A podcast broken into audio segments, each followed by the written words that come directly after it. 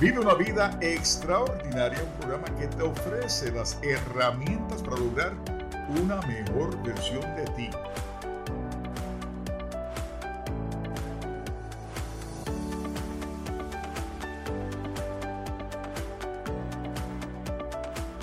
Con tu anfitrión y astro coach David Hernández.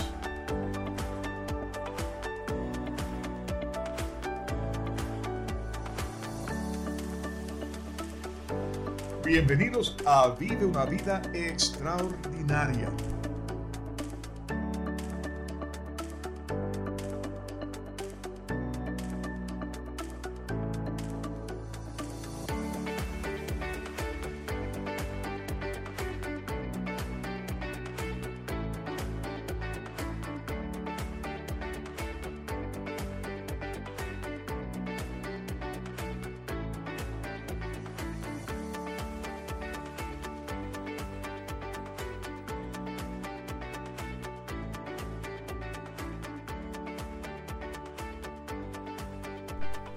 Saludos y bienvenidos a Vive una vida extraordinaria. Y el programa de hoy promete dejarte profundamente pensativo, ya que te daré una perspectiva totalmente distinta de lo que es astro coaching y cómo nos sirve de herramienta. Por meses las personas me han estado preguntando que por qué no toco el tema de astro coaching, que sigo hablando sobre otras, otros temas, pero no toco el tema de astro coaching, que es cómo nos ayuda eh, desde cuándo existe, etcétera, etcétera, etcétera. Y hoy precisamente estamos tocando ese tema eh, sobre astrocoaching y espero satisfacer la curiosidad de muchos de ustedes. Uno de los libros que utilizo como punto de referencia es The Fated Sky de Benson Babrick.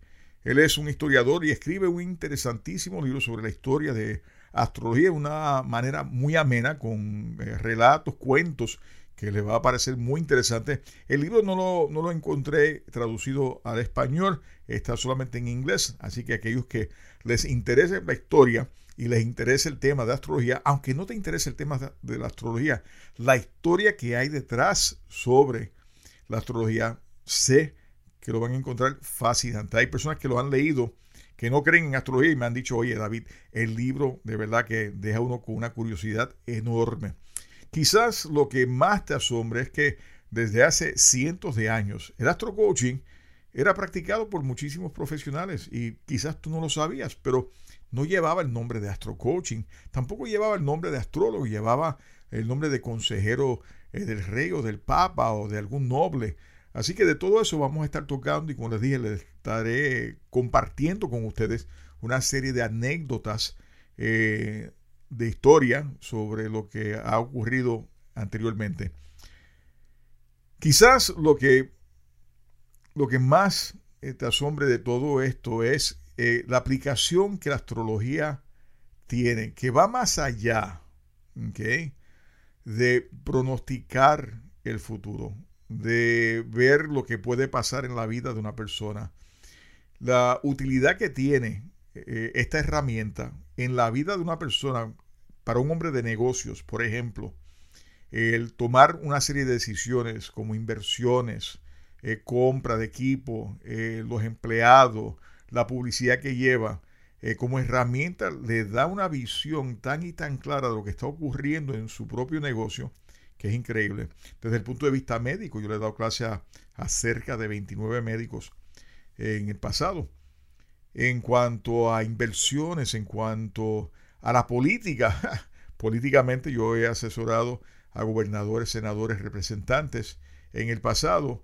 Un poquito tóxico, ¿no? Eh, ese tipo de, práctica, pero no deja de ser sumamente fascinante eh, ese tipo de ambiente cuando uno está ayudando a los políticos a tomar mejores decisiones de lo que usualmente toman. Para empezar, eh, yo repito mucho esta frase, ¿de qué te sirve conocer el futuro si vas a vivir el mismo presente? El astro coaching nos abre a una nueva oportunidad de vernos tal cual nos trajo el universo, con sus retos, lecciones y los éxitos que podríamos acumular durante nuestra existencia. Como herramienta, como dije anteriormente, valiosísima. Uno podría pensar que un coach es algo nuevo, que es novedoso, pero en realidad eh, han existido por cientos de años. Eh, es más, un astro coach quizás sea el más antiguo de todos como eh, coaches o psicólogo. Primeramente vamos a definir lo que es astro coaching. Voy a tocar ciertos aspectos de la historia de, la astrología para que tengan una visión un poquito más clara ¿no? de, la, de la utilidad que, que existía en aquel entonces y el método que utilizo dentro de astro coaching. Pero antes de continuar, ¿qué tal si pausamos? Te doy una oportunidad de compartir este programa con otros para que le dé una llamada a tu vecino, a, tu familia, amigos, para que escuchen este programa y, vean una alternativa, de nuevo, no solamente de ver su futuro, que eh, lo hago muy bien, más bien como herramienta para lograr una mejor versión de sí y como herramienta para tomar buenas decisiones en cuanto a la política, en cuanto a los estudios, en cuanto a las cuestiones de negocios o cambios de trabajo o hasta dónde me debo de mudar, nos ayuda. Así que no se me retire nadie, que estaremos de regreso aquí a través de Vive una Vida Extraordinaria. Dile que vayan a la página de buenavibraradio.com o que bajen la aplicación, que es mucho más fácil, de Buena Vibra Radio en su móvil y así nos podrán sintonizar. Así que hazte esa llamadita en lo que regresamos.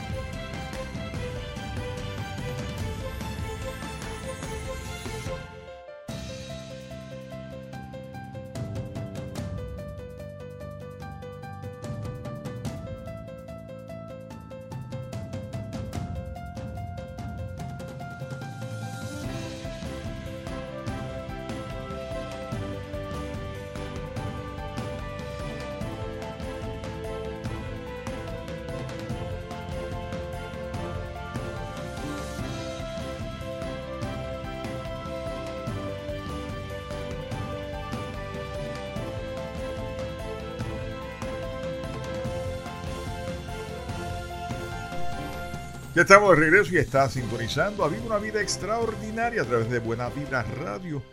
Y si te perdiste este programa, oye, no te preocupes. Ahora puedes ir a la aplicación en la sección de programas, busca a este servidor y al final está el enlace de todos los programas anteriores. Y continuando con el tema de hoy, eh, veamos qué es Astro Coaching. Pero antes, vamos a ver lo que es la astrología. Mira, la astronomía estudia a los cuerpos celestes para formular las leyes eh, naturales que los gobiernan y para comprender cómo evolucionó la estructura física del universo. La astrología describe la influencia de esos cuerpos sobre el carácter humano y la vida y el astrocoaching ayuda a identificar los patrones que trae el cliente y determinan su nivel de éxito o sus lecciones para así ayudarlo a mejor con los objetivos que persigue. Pero aparte de eso también los ayuda a determinar si las decisiones que está tomando en cuanto a temas políticos o temas eh, de negocios o temas legales son prudentes en ese momento. Ralph Waldo Emerson una vez señaló, la astrología es la astronomía llevada a la Tierra y aplicada los asuntos de los hombres. Es una ciencia aplicada en la medida en que se basa en la astronomía, una ciencia exacta, en la medida en que sus juicios se basan en cálculos matemáticos y una ciencia empírica en la medida en que sus deducciones se basan en datos recopilados a lo largo del tiempo. El método que se utiliza es un horóscopo, o sea, una carta astral, que básicamente es un mapa o un diagrama de los cielos tomado para un momento particular del tiempo y se interpreta de acuerdo eh, con una serie de reglas que ya están establecidas desde la antigüedad. Esas reglas, eh, si se aplican correctamente, y aquí está el factor importante, si se aplican correctamente, están libres de los elementos de azar o adivinación. Además, se basan sustancialmente en una tradición escrita que deriva su autoridad no solo del dogma y la creencia, sino de miles de años de observación. En buen castellano, la astrología se estudia. Yo no tengo facultades en lo absoluto, no adivino, no tengo, eh, no veo cosas, no hablo con nadie, no escucho voces. La astrología es una ciencia que se tiene que estudiar.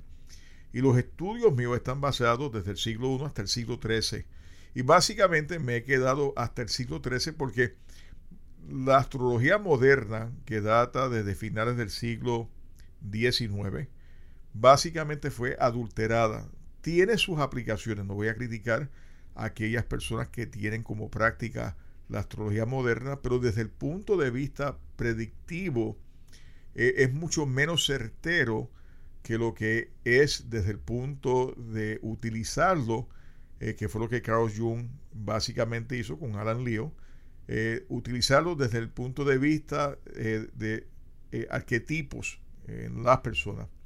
Así que por eso no utilizo la astrología moderna, no utilizo Urano, ni Neptuno, ni Plutón, ni Chirón, ni nada de esas cosas. y de nuevo respeto a aquellos que sí lo hacen y practican la astrología moderna, pero yo no lo hago, no es lo que yo utilizo. La idea central de la astrología es que el patrón de vida o el carácter de una persona o naturaleza, como a mí me gusta llamarlo, corresponde al patrón planetario en el momento de su nacimiento. Tal idea es tan antigua como el mundo es de viejo, que todas las cosas llevan una huella en el momento en que nace. Y todo tiene un nacimiento, dicho sea de paso. Y a todo se le puede mirar una carta astrológica. En varios países, incluso eh, Inglaterra, Francia, Rusia, Alemania y muchos otros, y en los Estados Unidos, la astrología se enseña eh, una vez más a nivel universitario, para aquellos que eh, no lo sabían. por primera vez desde el Renacimiento. En Inglaterra, por ejemplo, los cursos en la materia ahora se ofrecen en uh, College, Oxford University, Bath Spa University College, la Universidad de Southampton y la Universidad de Kent.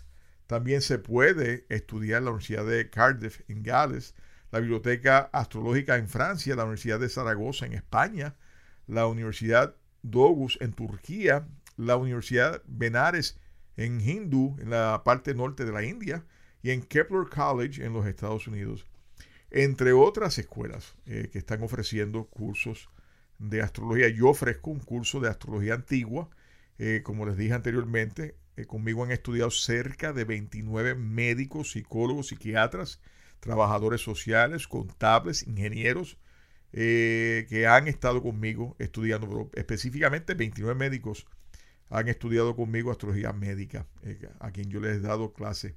Las revistas académicas, por ejemplo, Culture and Cosmos, revista de historia de la astrología y astronomía y astronomía cultural, el, el astrólogo de Dublin, The Journal of Dublin Astrological Center, y Apollyon, The Journal of Psychological Astrology, han comenzado a establecerse ya hace varios años, mientras el prestigioso Instituto de Warburg eh, de Londres creó recientemente una beca que se llama la beca Sofía para la investigación astrológica. Por otra parte, la Biblia está rica de alusiones astrológicas para aquellas personas que eh, siempre me tocan el tema de la parte religiosa, ¿no? Y lo primero que siempre le planteo es, los tres reyes magos, ¿quiénes eran? ¿Por qué Dios decide eh, darle como instrucción a tres magos, que mago de la palabra griega significa astrólogo? ¿Por qué Dios le encomienda ¿no? a estos tres magos o estos tres astrólogos que sean ellos los que reciben a su hijo? Eh, hay un fragmento ¿no? del Salmo 19 que dice, los cielos cuentan la gloria de Dios, el firmamento proclaman la obra de sus manos. Un día transmite al otro la noticia, una noche a la otra comparte su saber, sin palabras, sin lenguaje, sin una voz perceptible. Por toda la tierra resuena su eco. Sus palabras llegan hasta los confines del mundo. Salmo 19. Está hablando precisamente de lo que nos anuncian las estrellas y los eventos que esto provoca. Según la, traducción, la tradición eh, rabínica, cada una de las doce tribus de Israel representaban precisamente un signo zodiacal. Antes de continuar, mi intención, y quiero aclarar esto porque no quiero que los que me están escuchando y no creen en estas cosas, eh, interpreten o que estoy intentando convencerte de que estés a favor o, que estés en contra de la astrología. Lejos de eso. A, mí me da lo mismo, lo digo con mucho respeto, no lo estoy diciendo de manera despectiva. Eh, si creo o no, a, mí me es indiferente porque eh, yo sé lo que sé y, y, tengo cientos de casos que comprueban que la astrología sí funciona. Pero lo que quiero más que nada es, más bien dejarte saber el impacto que la ciencia tuvo en la historia y en las ideas que fueron forjando la historia. Ese impacto ha sido grande, enorme, eh, y sin un conocimiento competente ¿no? del tema, es casi imposible rastrear o interpretar con precisión gran parte de la historia en sí misma o las ideas que han gobernado su curso y donde la influencia de la astrología ha sido siempre muy, pero vuelvo a repito, muy fuerte. Y quizás más importante aún, cómo esta ciencia dio pie para conocer el alma del ser humano, su destino, su personalidad y cómo se va creando y cómo podemos ayudar conociendo esa naturaleza del ser humano que otras ciencias no pueden, la psicología ni la psiquiatría eh, entran en ese aspecto del alma del ser humano. Eh, solamente ven las cosas más superficiales eh, y tal vez ocultando, ¿no? E intentando de, averiguar qué es lo que provoca. La astrología nos deja ver de una forma mucho más clara, mucho más eh, simple. De hecho, yo siempre he expresado a mis amigos psicólogos y psiquiatras que debería ser requisito de parte de las universidades que las personas estudien un año astrología para que lo tengan como herramienta. Todo psicólogo debería, y todo coach, dicho sea de paso, debería estudiar o tener algunos estudios fundamentales en astrología para que puedan llevar a cabo su trabajo de una manera mucho más efectiva. Esa inquietud por saber eh, siempre ha estado ahí, el inicio de, esa raíz, la astrología, la ciencia, de la ciencia, fue desacreditada por muchos años, no porque no funcionara, fue porque funcionaba y porque los religiosos, las religiones y los políticos decidieron eh, mucho antes desacreditarlo de una manera u otra. Así que eso es lo que básicamente ha pasado. Eh, un mal no desacredita a todos los médicos, pero un mal tampoco debe desacreditar a un astrólogo. Así que no todos los astrólogos son iguales, como bien sabemos, y no todos los médicos o sacerdotes son iguales, si entienden lo que quiero decir. Al menos hasta mediados del siglo XVII, la astrología entró en los consejos de los príncipes, eh, guió la política de las naciones y gobernó las acciones diarias de los individuos, grandes y pequeños. No importaba quiénes eran, pero había un astrólogo que básicamente los asesoraba. Las predicciones astrológicas a menudo afectaban el curso de los acontecimientos, mientras que aquellos que eh, en el poder basaban sus acciones en consejos astrológicos. No tomaban una decisión, sino era a través de un astrólogo.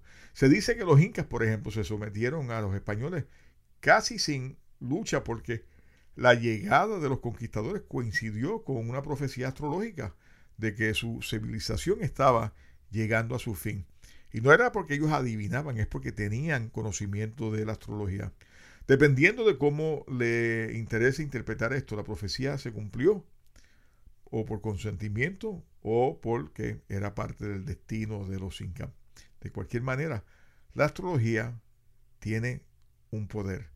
Teógenes, que era un astrólogo de la época del emperador Augustus, le pronosticó que sería emperador, convirtiéndose en su más allegado asesor en asuntos de la nación. En cuanto a Tiberio, Augusto había obligado a Tiberio que se casara con su hija Julia, la hija descarrilada de Augusto, cuyos dos hijos de, él eran de otro matrimonio anterior.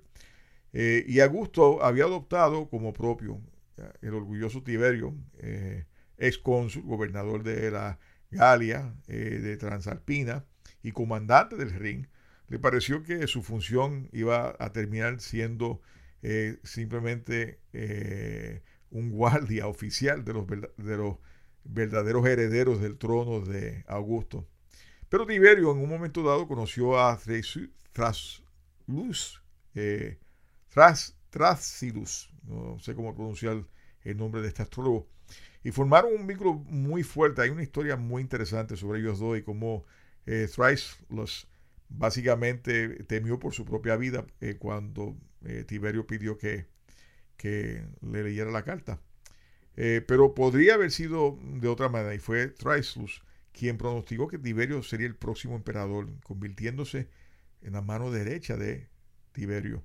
Así que Tiberio, por un tiempo, frustrado y tal vez algo deprimido, pensó que jamás llegaría al trono y sin embargo este astrólogo le aseguró que sí. En poco tiempo, muchas ciudades como Florencia mantuvieron a un astrólogo en la ciudad, de la misma manera que una comunidad moderna mantiene a un oficial de la salud, un médico, un sacerdote, etc. Mientras que apenas figuras de importancia como los papas, los generales, los reyes, los nobles, podrían, eh, no podían encontrarse sin, sin su astrólogo de la corte o como sus consejeros. Y un, ejemplo de, esto muy interesante era Enrique II, Carlos IX de Francia, Caterina de Médicis, que de paso era experta también en la lectura de, las cartas natales y practicó en un observatorio cerca de París. El santo emperador romano Carlos IV, Carlos V de Francia, y así podríamos continuar mencionando un sinnúmero de personajes famosísimos que también eh, tenían sus astrólogos o les interesaba la ciencia de la, de la astrología. Carlos V, por ejemplo, en Francia murió en 1380 y cuando entraron a su despacho encontraron que una décima parte de su vasta biblioteca consistía en trabajos astrológicos.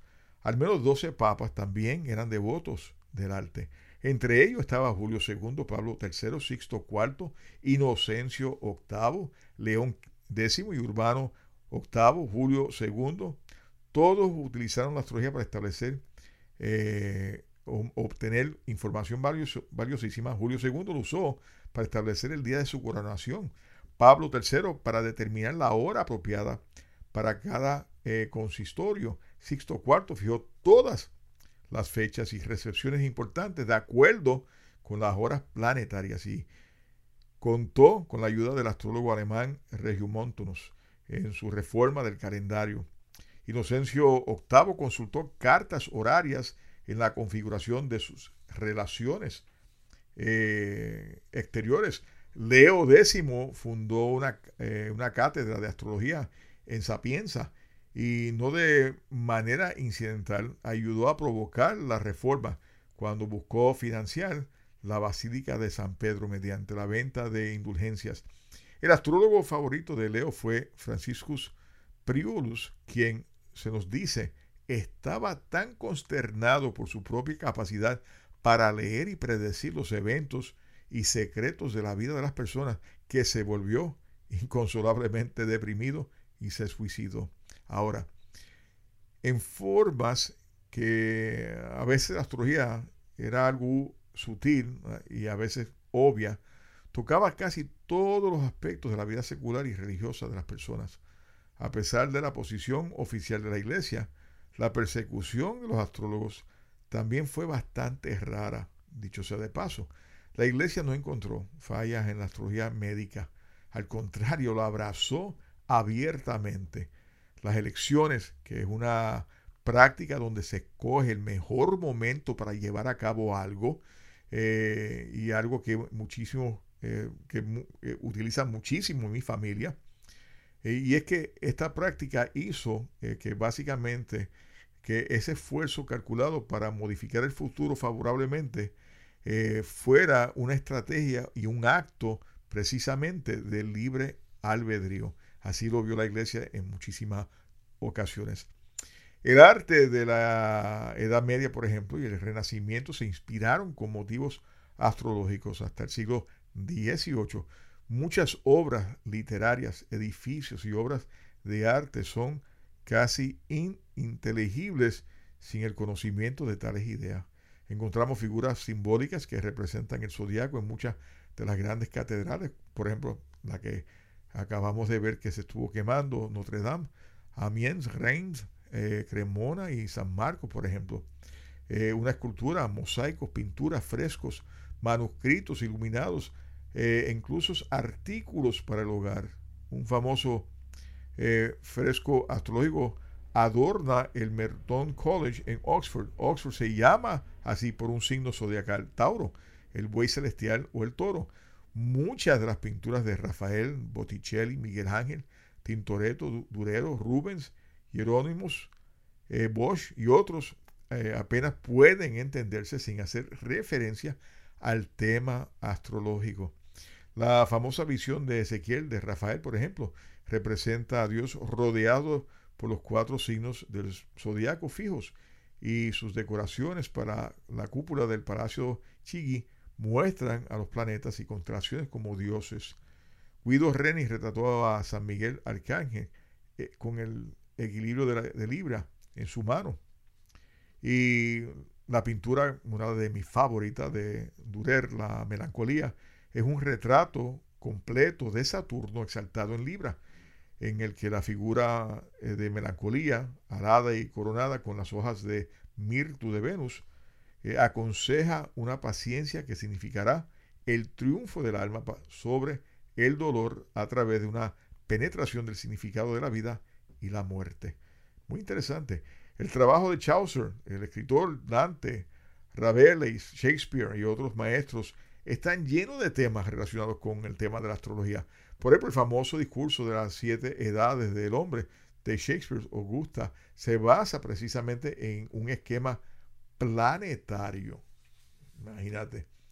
Otro tema muy interesante eh, y otro personaje del renacentismo, Marcelo Ficino, The Three Books of Life, eh, que hoy por hoy no se consigue, yo lo tengo. Eh, muy interesante, un sabio, una de las figuras grandes del renacimiento italiano, nacido en Figlin, Italia, se formó en derecho, en medicina, en teología, en música y alcanzó un renombre temprano en la recuperación del aprendizaje clásico bajo el patrocinio de Cosimo de Medici, o como decían antes, Cosimo el Viejo. Ya quisiera yo que uh, existiera un Medici por ahí que me contratara y, me ayudara económicamente para yo continuar mis estudios, pero eh, eso ya no se da en esta época. Eh, y siguiendo aquí, pues él lo había elegido a él sabiamente para dirigir su nueva academia platónica en Florencia eh, se convirtió en el centro de la ciencia, esa, esa área de Florencia, y el arte contemporáneo, y estaba estrechamente asesorando a los Medici, eh, a cada uno de la familia. Ficino, hábil astrólogo, predijo con precisión que Giovanni de Medici, el bisnieto nada menos de su primer gran patrón, eh, algún día sería papa. En 1513 fue coronado Papa Leo X y regularmente dio consejos astrológicos a los amigos del Papa. Otro, otro astrocoach, si queremos llamarlo así, de gran reputación en ese momento era Luis Luca Guarico, un italiano muy interesante, quien demostró su habilidad en varias ocasiones y se desempeñó como asesor judicial de Caterina de Médicis, así como de varios papas. Después de que Farnesio se convirtiera en el Papa Pablo III hizo a Guárico el obispo de Gilfoni y en abril de 1543 le entregó, eh, le encargó, mejor dicho, que determinara un momento propicio para colocar la piedra, eso es de nuevo la técnica de la electiva, eh, colocar la piedra angular de nuevo Farnesa del complejo del Vaticano en Roma. También estaba Cardano, eh, otro personaje muy interesante, médico, viene, venía de una familia pobre, eh, era astrocoach en la medicina, y como le dije, yo le di clase a 29, a 29 médicos años atrás, con una reputación inigualable y era solicitado por reyes y papas porque este hombre tenía una habilidad para ver en la carta las condiciones de salud de cada persona. El psiquiatra Jung, Carl Jung, había comenzado a emitir los horóscopos de sus pacientes para ayudarlos en el análisis.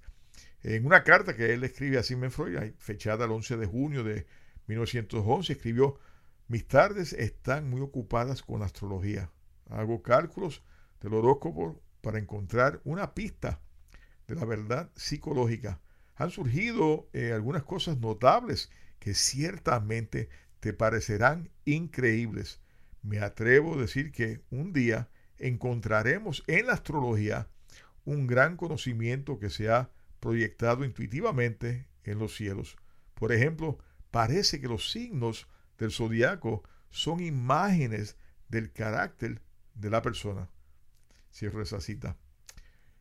Y en la era moderna, pues mira, desde Hitler hasta el presidente Ronald Reagan han tenido sus astrocoaches.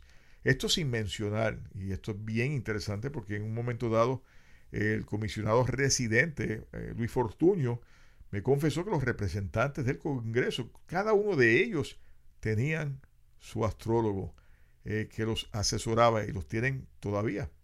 Eh, me encantaría asesorar a Alexandra Ocasio. Presidentes de empresas, gobernadores y hasta uno que otro delincuente han contado con el asesoramiento de algún astrólogo. Así que todo el mundo que tiene algún conocimiento eh, del uso de la astrología ha buscado un astrólogo para que los asesore. Eh, lo que ocurre es que se les conocía como asesores, consejeros, guías, no necesariamente como astrólogos. Eh, en ese relato mítico del gran rey Arturo y los caballeros de la mesa redonda, Merlin, por ejemplo, fue profeta, mago y consejero del rey. Con Merlin a su lado, brindándole visión, según la historia y, dirección, el rey Arturo luchó con éxito y ganó contra todo y desde dragones hasta ejércitos invasores. Eh, y básicamente lo que la historia nos trata de reflejar con todo esto es precisamente eh, el gran uso que tenía el Merlin ¿no? Eh, con, con el rey Arturo. Mark Anthony fue el asesor general y no oficial de confianza de Julio César en la antigua Roma. Benjamin Franklin, por ejemplo, fue consejero de líderes de, de, las primeras colonias en los Estados Unidos. Y él conocía muchísimo sobre astrología. Winston Churchill se apoyó de Frederick Lindemann durante la Segunda Guerra Mundial. Depender de un coach, y a lo que quiero llegar, no es exclusivo, por supuesto, de la astrología.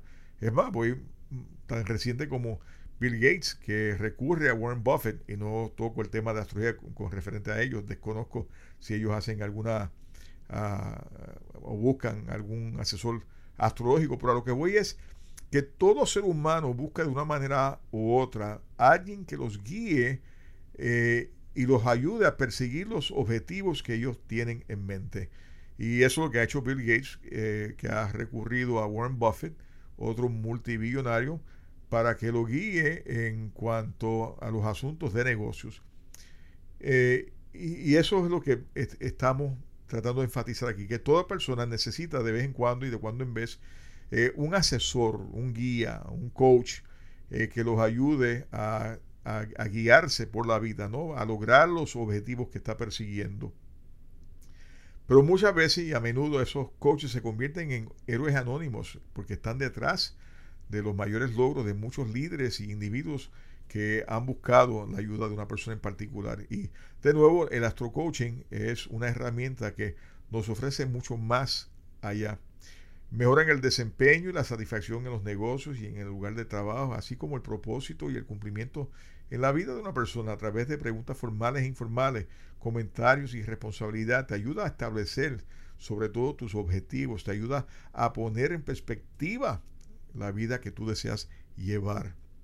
Pero ¿cómo te ayuda un astrocoach? Un astrocoach trabaja regularmente con dos herramientas que lo ayudan a establecer un marco de referencia para establecer las estrategias y marcos de entrenamiento específico para ayudar al cliente a tomar unos pasos mucho más certeros, eliminando casi por completo el elemento sorpresa a las gestiones y objetivos que quiera establecer. Y enfatizo los siguientes puntos que son bien importantes. Y es que elimina los pasos, eh, te ayuda con los pasos más certeros. Eliminando, número dos, el elemento sorpresa. Y número tres es que te da más norte. Utilizando la carta natal y lo que llamamos horaria, y estoy escribiendo un libro eh, sobre las horarias y cómo lo podemos utilizar como Astro Coach.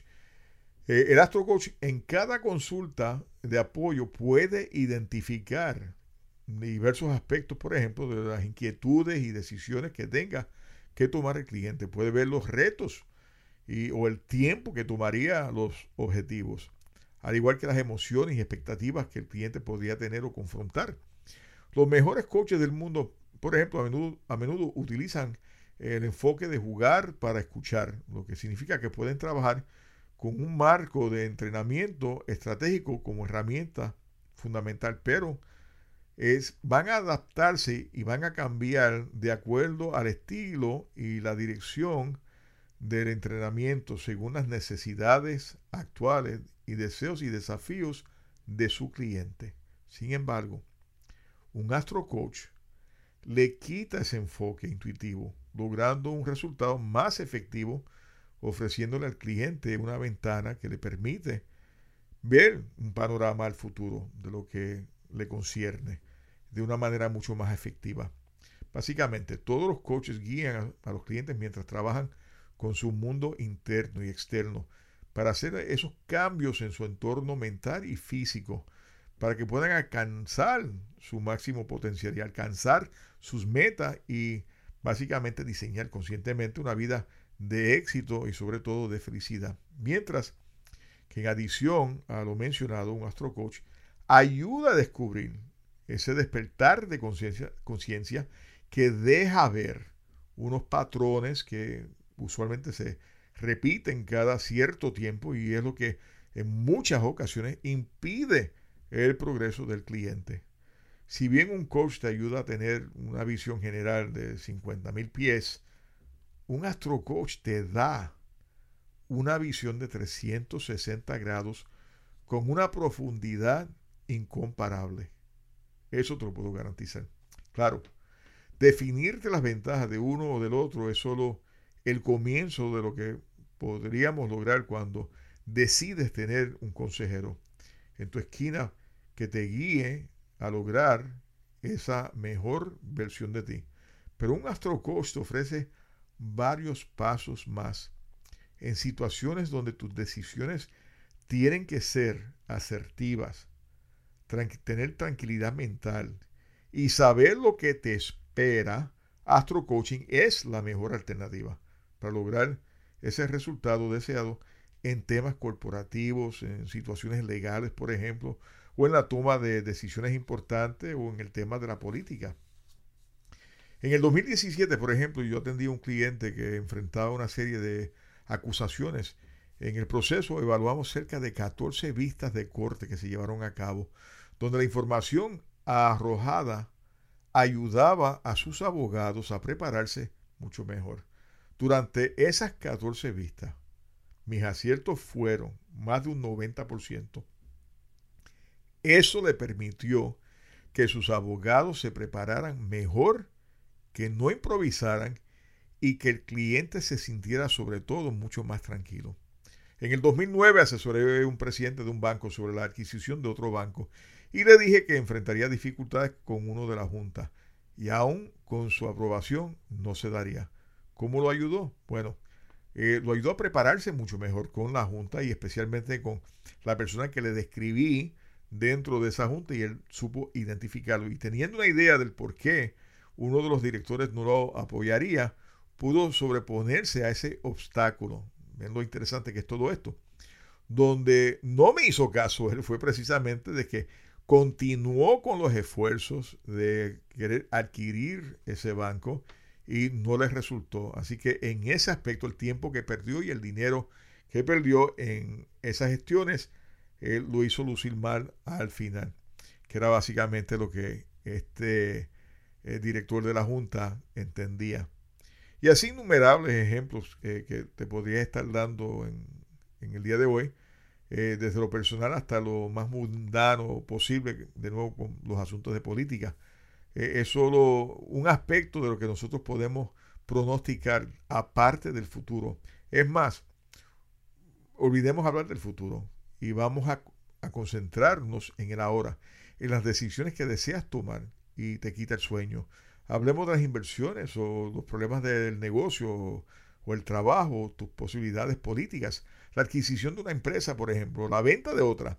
Las probabilidades son infinitas. Es cuestión de tomar ese primer paso de querer tener en tu esquina una persona que te ayude a tomar esas decisiones. La decisión siempre va a ser tuya. Lo único que yo hago es arrojarte mayor luz para que en esa toma de decisiones que vayas a hacer sea mucho más certero. Existe una serie de packages que puedes contratar para recibir el servicio de lo que deseas lograr y con mucho gusto pues eh, te atenderemos. Te invito a, que recibas el reto, que lo intentes.